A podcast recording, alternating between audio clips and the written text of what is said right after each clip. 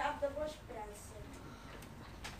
Como as ondas dos lagos, como as aves, gestos suaves, suaves como a paz.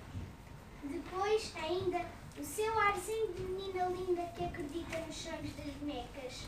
Ah, que desejo de chamar-lhe irmã. E o seu sorriso igual aos primeiros sorrisos da manhã.